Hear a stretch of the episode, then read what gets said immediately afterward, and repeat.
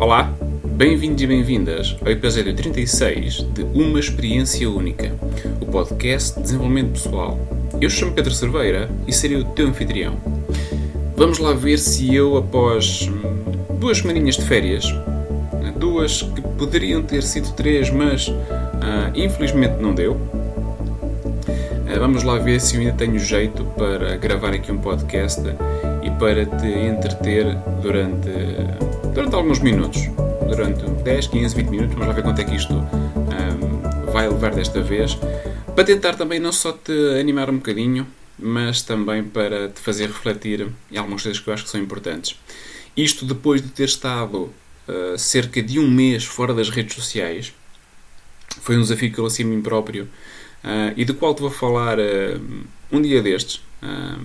Portanto, se estás a ouvir este podcast perto da altura da sua gravação, um, fica a aguardar porque daqui a algum tempo vou-te falar de forma mais profunda sobre como é que foi esta minha experiência. Uh, uma experiência que vem uh, no decurso de toda esta digitalização, deste nosso adotar mais destas novas formas de comunicar, por via de tudo o que temos vindo a passar Uh, nestes últimos anos, ao qual não quero de todo estar aqui a, a, voltar com muita insistência, porque o que passou, passou, e portanto vamos olhar aí em frente. Mas é inegável que, uh, com a chegada mais uh, acelerada do trabalho remoto, e nós começarmos a trabalhar mais distantes uns dos outros, isto tem se tornado um real desafio para as equipas. já é um desafio que já conta pelo menos com dois anos, um, mas que continua a existir e continua a existir quer para equipas que trabalham separadamente, ou seja, para pessoas que fazem parte de uma equipa e que trabalham em pontos diferentes, geograficamente diferentes, mas também se faz sentido para aquelas equipas que estão próximas todos os dias. E ao pensar nisto, neste final de ano, que é sempre um momento desafiante para todas as pessoas e em particular para as empresas, porque é neste momento que uh, ou conseguem achar os resultados que querem ou não conseguem, portanto é agora que é o momento de dar eu não diria tudo ou nada, mas estamos na reta final, portanto, vamos tentar o nosso melhor. Com isto, ah, surgiu uma questão que hum, pode parecer simples, mas que hum, eu acho que é importante colocá-la na mesma. Que é, afinal, como é que nasce uma equipa? Como é que tu achas que nasce uma equipa? Eu fiquei a pensar um bocadinho nisto, uh, em preparação para este podcast. E aquilo que eu vou partilhar contigo não se pode dizer que é algo uh, empírico, que é uma teoria fundamentada em artigos e por aí fora. É simplesmente a minha interpretação do que é que pode levar à formação de uma equipa. É óbvio que há aqui algum conhecimento que eu já tenho sobre estes processos, mas, dada a informalidade e a casualidade deste tipo ah, de, de episódios, deste podcast, eu decidi pegar aqui um bocadinho naquilo que eu penso sobre o tema e dei por mim identificar aqui aqueles que me parecem ser quatro níveis que podem levar qualquer grupo de pessoas a tornar-se numa verdadeira equipa. E aqui começamos logo pelo primeiro nível, um, que é nós assumirmos que uma equipa nasce quando as pessoas se juntam. Ou seja, tens um grupo de pessoas de diferentes origens, diferentes idades, com diferentes uh, formas de pensar e essas pessoas juntam-se. Será que a partir desse momento essas pessoas já constituem uma equipa? Bem, se tu fores olhar para o teu dia a dia, hum, há muitos contextos em que tu te vês rodeado de pessoas. Hum, e será que é por isso que vocês já estão a formar uma equipa? Será que é por isso que vocês já estão unidos em prol de algo? Será que é por isso que vocês já têm as dinâmicas necessárias para conseguir gerar uma colaboração que seja eficaz? Hum, a meu ver, não. E olhando para a realidade das empresas, realidade que é subjetiva porque eu estou a vê-la através dos meus olhos, portanto poderão haver outras perspectivas e gostaria que tu partilhasse a tua comigo.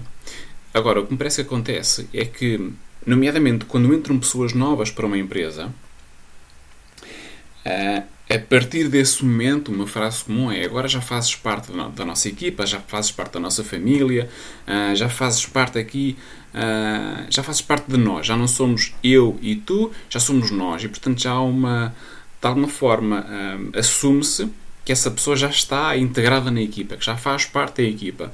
Mas o que nos estamos a esquecer é que essa pessoa simplesmente chegou a um local e está ainda a conhecer pessoas que se calhar antes nem sequer conhecia. Está a conhecer até inclusivamente a forma de trabalhar da empresa, está a conhecer tudo e mais alguma coisa, e portanto essa pessoa está na mesma situação em que tu estás quando, por exemplo, vais até a um café. Ou seja, tu não conheces aquelas pessoas, simplesmente estás no mesmo contexto que elas, tu tens, até podes ter o mesmo objetivo que elas, um, que é, não sei, tomar um café, lanchar, quiçá talvez até almoçar, mas vocês, só por terem, só por estarem no mesmo espaço e terem os mesmos objetivos, ou um objetivo, entre aspas, comum, isso não faz de vocês uma equipa. Se não faz de vocês uma equipa quando tu vais a um café e estás lá com essas pessoas, também não faz de ti e as outras pessoas que te rodeiam uma equipa só por tu entrares nessa empresa, só por tu entrares nesse contexto. Portanto, é preciso um bocadinho mais.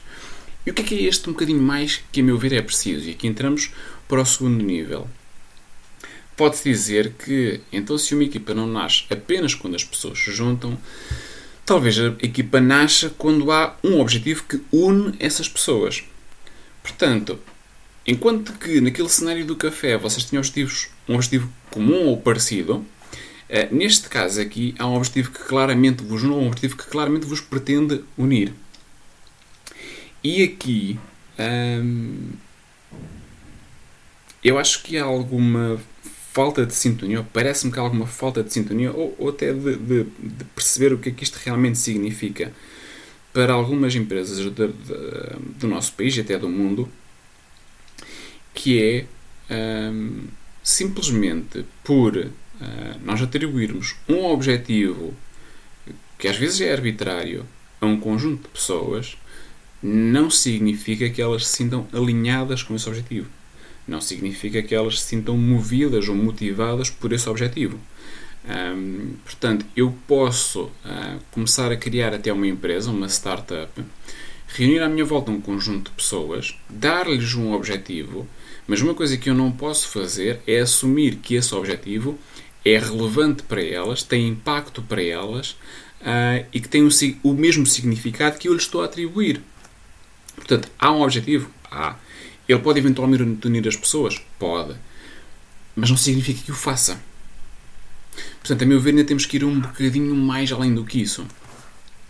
Uh, é claro que há objetivos mais ou menos partilhados, há objetivos em que estamos mais ou menos alinhados, e eu aqui, se vamos realmente uh, criar uma equipa uh, e vamos fazê-lo estabelecendo inicialmente um objetivo, então, esse objetivo, não, não podemos ter uma visão de que as pessoas vão, vão contribuir para aquele objetivo, mas também temos que perceber que aquele objetivo também tem que contribuir para as pessoas.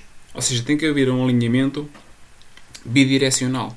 Tem que haver um contributo e tem que haver um ganho nas duas direções, porque é isso, a meu ver, que promove o real alinhamento, que promove a identificação de cada um dos elementos da equipa, com o objetivo e com a equipa em si. Porque a partir do momento que há um objetivo com o qual todos estamos alinhados, para o qual todos vamos contribuir, mas para o qual também vamos retirar alguma coisa para nós próprios, então aí sim começamos a ter uma equipa. Então aí sim começamos a ter é, interesses em comum e pessoas a remar no mesmo sentido. Um, e aqui chegamos a este segundo nível que ainda assim me parece pouco. Porque se pegarmos este pequeno exemplo que eu te estou agora a dar de remar, estarmos todos no mesmo barco, ou seja, o barco aqui representa um, o contexto um, e o sítio por onde estamos a remar é o objetivo, é assim, se uh, eu for pegar um grupo de pessoas, as colocar num barco e formos atravessar um rio, se o rio estiver calmo, se não houver oscilações de maré, se tiver pouco vento, a travessia vai ser suave, a travessia vai ser fácil, a travessia vai se concretizar sem grande. sem grandes adversidades, sem grandes desafios. E acontecendo isso, tu podes pensar, ok, então significa que a equipa está a funcionar bem. Porque se nós conseguimos atravessar de uma margem para a outra, se conseguimos alcançar o objetivo, então a nossa equipa não só tem as, as pessoas adequadas, como a equipa está a funcionar tal e qual como nós pretendemos. Mas será que é mesmo assim?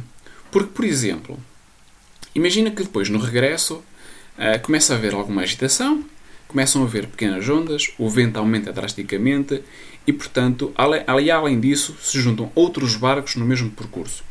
Portanto, há um conjunto novo de desafios que essa tua equipa vai começar a enfrentar.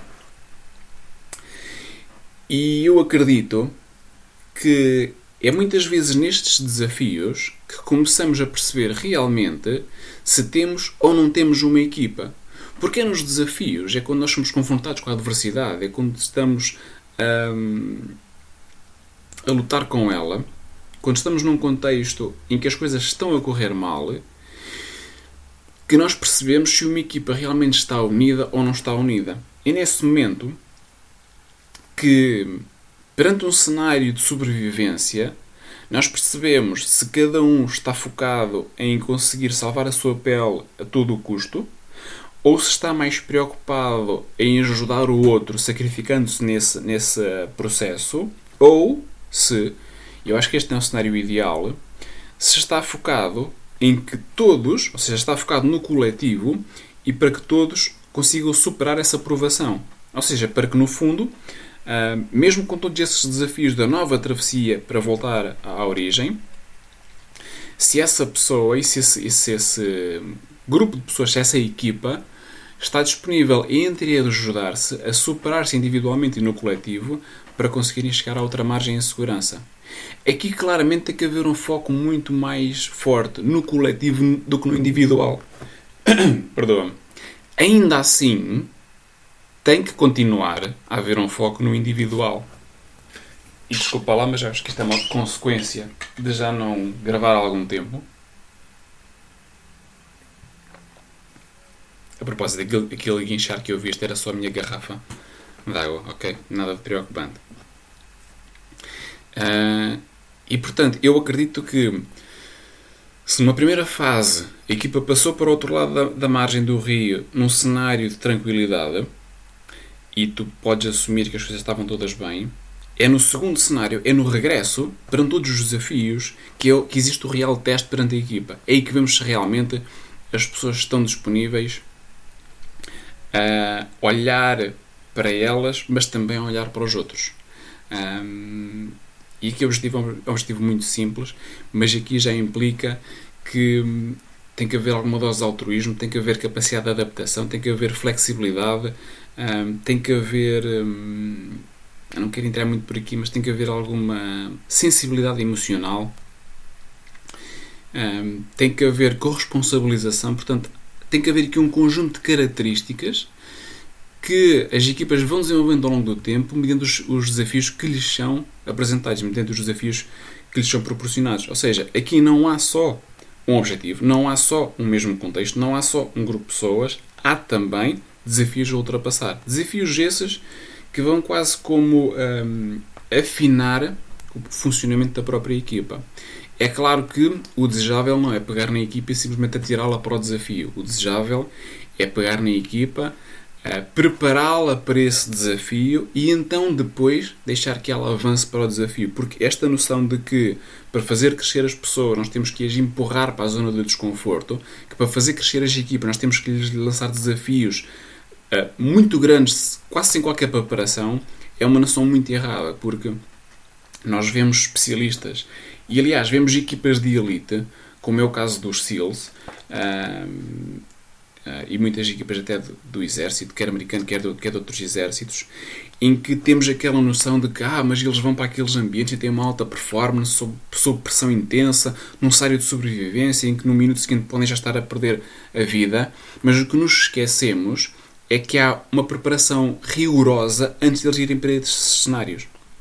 E às vezes o que estamos a fazer nas nossas empresas é pegar nas equipas, lançar-lhes desafios que nós definimos, que não alinhamos com eles, para os quais não os preparamos, esperando que eles, tenham, que eles estejam à altura desses mesmos desafios. E no final, se eles conseguirem estar, nós vamos dizer: Ah, eu estava certo, eu sabia que vocês iam conseguir. Treta, ok? eu esperava que vocês fossem conseguir. Mas uh, se não conseguissem, se calhar, na vez de vos apoiar, se calhar ia-vos censurar. Isto é o que acontece na, na esmagadora maioria.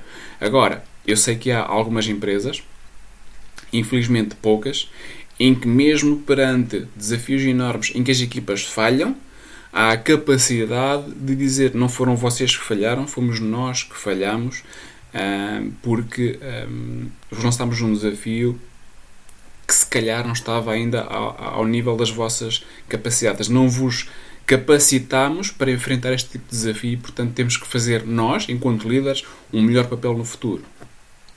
E este, neste terceiro nível, podes pensar, ok, então se calhar é aí que realmente uma equipa verdadeiramente nasce. E eu também pensei isso, mas falta aqui outro componente. Falta aqui um componente que para mim é muito mais importante.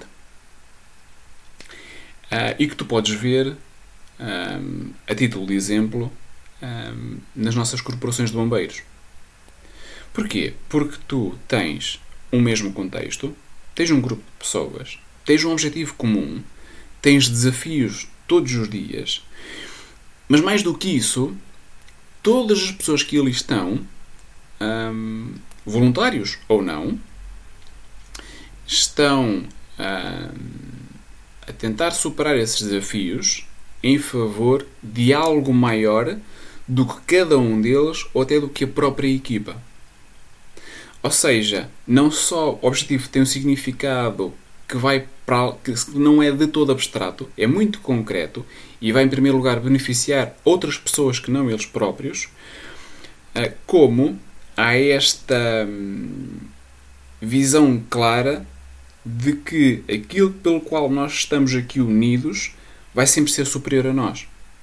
Os ganhos que estamos a dar à outra pessoa, seja ela quem for, vão ser sempre muito maiores do que aqueles que nós vamos ter alguma vez. E nós estamos bem com isso. E nós lidamos bem com isso. E essa é a nossa razão de existir. Essa é a razão pela qual a equipa existe. E portanto aqui uh, há tudo aquilo que havia nos níveis anteriores, mas há este componente extra. Podes-lhe chamar o que quiser, podes-lhe chamar propósito. Eu prefiro falar em algo maior do que aquela equipa. Um, algo que às vezes pode ser quantificado, mas que outras vezes um, é difícil traduzir em números, é difícil traduzir em valores, porque são, são. A vida de alguém, por exemplo, perante um incêndio, quando uma equipa de bombeiros vai uh, para tentar apagar o fogo e tentar salvar as pessoas que estão dentro do edifício em chamas, todos eles estão, em primeiro lugar, a olhar primeiro para a segurança e para o bem-estar das pessoas que estão dentro desse edifício do que para eles próprios. Agora, como tu vês, eles não vão para lá de t-shirt e calções e havaianas, ok? Eles vão para lá com formação, eles vão lá com equipamentos adequados e vão preparados para aquilo que vão encontrar. Não significa que não hajam surpresas, porque elas existem sempre. Tal como existem neste cenário, existem na nossa vida, existem na vida das empresas. Agora, há uma preparação prévia, eles sabem para aquilo que vão, ok? Uh, e há essa preocupação em primeiro salvar essas pessoas, ok? Esse é o bem maior, porque o valor da vida daquelas pessoas é a grande recompensa que eles têm. É, é a razão pela qual eles existem. É a razão pela qual essa equipa existe. Não há uma outra razão. Agora, se me perguntar assim, ok, Pedro, mas quanto é que vale uma vida humana? Não tem valor. Tu não consegues pôr um valor numa vida, na vida de uma pessoa. E por isso é que eu há bocado te dizia que se às vezes objetivos maiores, como por exemplo apoiar uma instituição de solidariedade social, ou apoiar uma causa social através do montante uh, uh, monetário, através da construção do edifício, através da melhoria de condições, há outras, há outros valores maiores que se levantam, como o caso, por exemplo, da vida de uma pessoa, ok? Da vida das pessoas, da saúde, do bem-estar, de muitos outros conceitos que são bem maiores e pelos quais podemos lutar mais e alinhar mais os objetivos. Porque uh, é aí que nós encontramos e é aí que para mim nascem as equipas. É no decurso desses momentos. Não é de um dia para o outro, não é com estalar de dedos. Isto é um processo. Agora, uh, para mim tem que seguir este, estas etapas. Tens de ter primeiro as pessoas no contexto, tens que criar um objetivo e alinhar esse objetivo com elas, tens que preparar as pessoas e lançar-lhes desafios para testar essa preparação delas e para as fazer crescer, mas também tens que ter uma razão maior do que todas, a razão pela qual aquela equipa existe. E essa razão é o pilar central na qual, é à volta da qual aquela equipa se mexe. Uh, e eu acho que é importante nós termos noção disto, não só a nível individual, mas também a nível individual, mas também a nível coletivo, porque, malta, sobretudo ah, se és líder, se estás à frente de uma empresa, não podemos continuar a unir as pessoas em volta de volumes de faturação. Sobretudo quando esses volumes de faturação são, para todos os efeitos, números um, arbitrários que nós retiramos com, com base num conjunto de fórmulas e conjunto de, de, de lógicas de pensamento uh, sobre os anos anteriores e sobre aquilo que poderá acontecer no futuro. Temos que dar maior dimensão a isso. Temos que lhe acrescentar uma componente humana.